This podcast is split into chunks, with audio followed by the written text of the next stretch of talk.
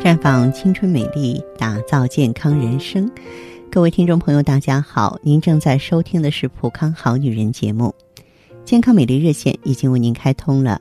您有任何关于健康养生方面的问题，欢迎拨打全国统一免费电话四零零零六零六五六八四零零零六零六五六八。也可以在微信公众号搜索“普康好女人”，添加关注后直接在线咨询问题。接下来呢，我为大家盘点一下在母女之间容易遗传的妇科疾病。根据研究证实，父母祖辈传给我们的不仅仅是容貌性格，或许还有许多疾病。多了解这些具有母女相传倾向的疾病，就可以让我们及早预防，远离疾病。其实呢，遗传率最高的就是乳腺癌，它的患病率呢要比正常人高七到八倍。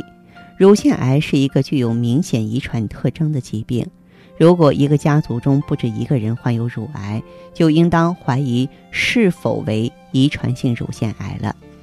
遗传性乳腺癌的家族呢，它可以表现为两种形式，一种呢是母亲患乳腺癌，女儿也容易发生乳腺癌。发病年龄小，经常发生在闭经前，多为双侧性的。另外一种是母亲没有患过乳腺癌，但在一个家庭当中至少有两个姐妹患乳腺癌。这种乳腺癌呢，大部分是发生在闭经之后，经常为单侧性的。所以呢，乳腺的自我检查呢很重要。二十岁以上的人要每个月进行一次乳腺检查。月经来潮后。第九到十一天是乳腺检查的最佳时间。那么太胖的人要减轻体重。呃，另外呢，要适龄婚育，大龄未婚、晚育、未育都是诱发乳腺癌的因素。还要改变我们的生活习惯，烟酒无度，熬夜，吃一些洋快餐，电器辐射过度这些不良习惯都应该远离。那么宫颈癌的遗传率啊，呃，可以说。让这些这个高发人群比正常人高四点七到七倍，因为患宫颈癌去世的香港明星梅艳芳，她的姐姐也患这个病去世，更加证实了这种恶性疾病具有明显的遗传倾向。宫颈癌的发生跟早婚早育、多育还有慢性宫颈炎有关系，所以呢，无论多么忙碌，也要定期接受啊宫颈癌的筛查。百分之九十到九十五的早期宫颈癌都能经过一次宫颈细胞图片检查得以发现啊。有了夫妻生活之后，要每年检查一次。假如说结果正常，可以适当的延长检查的间隔时间。要学会观察白带和阴道出血的情况，白带增多有异味，阴道异常出血都是宫颈癌的前期表现。要及时治疗宫颈炎、宫颈糜烂。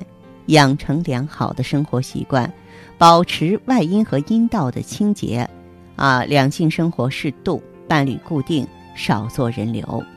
那么，妊高症的患病率呢，比正常人要高六到八倍。妊娠高血压综合征呢，它具有很强的遗传性。孕妇的外祖母、母亲、姐妹间，如果有人曾经患过妊高症，就要引起重视了。孕妇呢，如果在孕前患过原发性高血压、慢性肾炎，还有糖尿病，都容易发生妊高症。妊娠如果发生在寒冷的冬天，就应该加强产前管理，及早处理。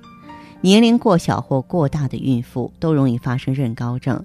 那么妊娠前呢，要治愈全身疾病。